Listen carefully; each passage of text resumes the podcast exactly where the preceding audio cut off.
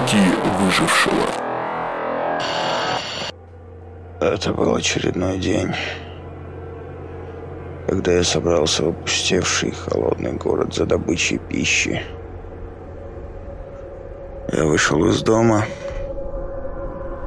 взяв с собой фонарик, веревку и пару бананов. В городе по-прежнему ни души. Всюду трава, которая заполонила город. Я свернул на угол Пятой авеню и незаметно нырнул в перекресток на кооператоре. Мою черепную коробку посетила мысль. Надо воспользоваться ситуацией и взять на халяву пару дисков для просмотра. Ну, и спиннер. Я зашел в студию Фаридун. Ведь только там самые крутые новинки кино и музыки. Я подошел к дискам, как тут же почувствовал на себе пристальный взгляд.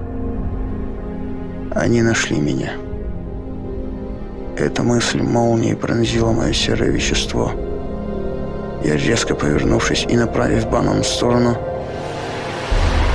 увидел ее. Великолепно, божественно, неописуемо. Я решил сделать первый шаг. Подошел. «Привет». Но она скромно молчала. Она хочет, чтобы я ее добивался. Я медленно поправил волосы на ее шее. Она не была против. Я взял ее, и мы пошли на набережную. Сидели у моря и говорили о сущности бытия в этом бренном мире. Потом я пригласил ее к себе. Молчание – знак согласия, подумал я. Мы приехали.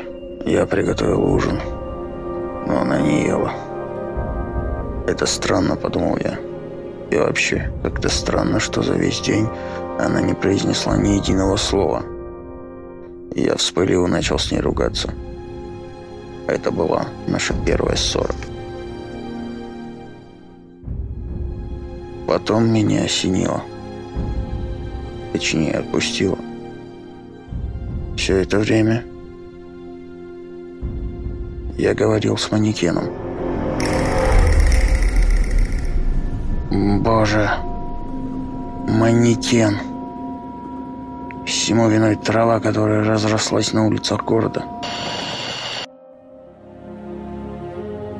Если есть выжившие, кроме меня, отзовитесь. Я вещаю на этой волне каждый день, когда вздумается. Я могу обеспечить вас всем необходимым. У меня есть пища, бензин и бананы. Дневники выжившего.